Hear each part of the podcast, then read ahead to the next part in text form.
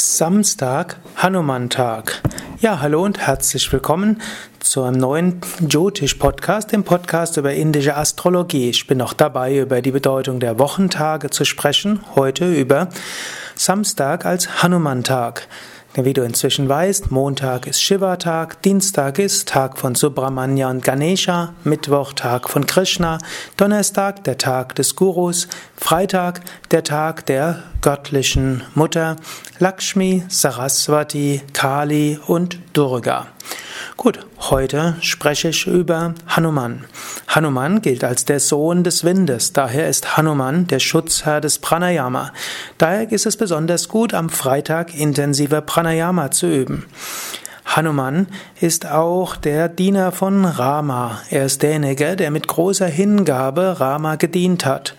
So ist Samstag auch ein Tag, an dem du besonders Hingabe üben kannst. Hanuman ist auch bekannt dafür, dass er mit großer Hingabe alles getan hat, was nötig war. Es gibt viele schöne Geschichten. Zum Beispiel gab es mal die Geschichte, dass Hanuman von Rama gesagt bekommen hat, Suche Sita, das war die Frau von Rama. Und nur wenn du sie selbst gesehen hast, komm wieder zurück.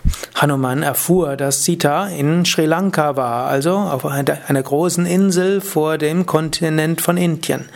Und das sind einige zig Kilometer Entfernung.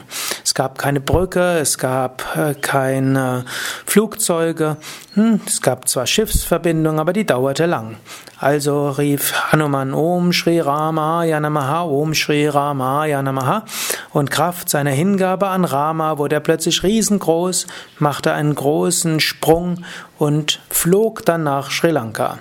Dort sah er Sita und flog dann wieder zurück. Oder ein andermal bat Hanuman den Rama ein bestimmtes Heilkraut vom Himalaya zu holen. Hanuman kam dort an, hatte aber so viele Kräuter dort vorgefunden, dass er nicht wusste, welches Kraut er nehmen sollte.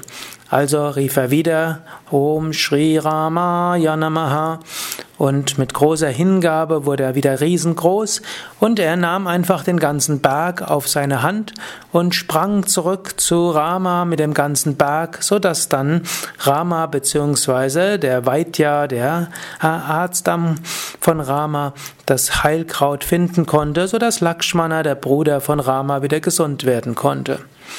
Wiederum ein andermal wollte Rama über das Meer auf eine Insel gehen. Und so schrieb Hanuman den Namen Rama auf verschiedene Felsbrocken und so konnten die Felsbrocken schwimmen.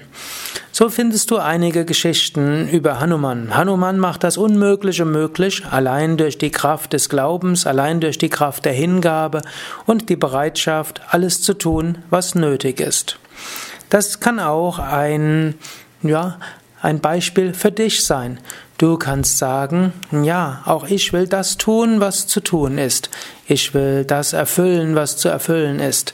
Ich will das mit großer Hingabe tun, was zu tun ist. Und ich weiß, was auch immer ich zu tun habe, wenn ich es im Dienst Gottes tue, wird das Richtige passieren. So steht Hanuman für Vertrauen. Es steht dafür, mit Intensität Dinge zu tun. Es steht dafür, egofrei das zu tun, was nötig ist. Daran kannst du insbesondere am Samstag denken.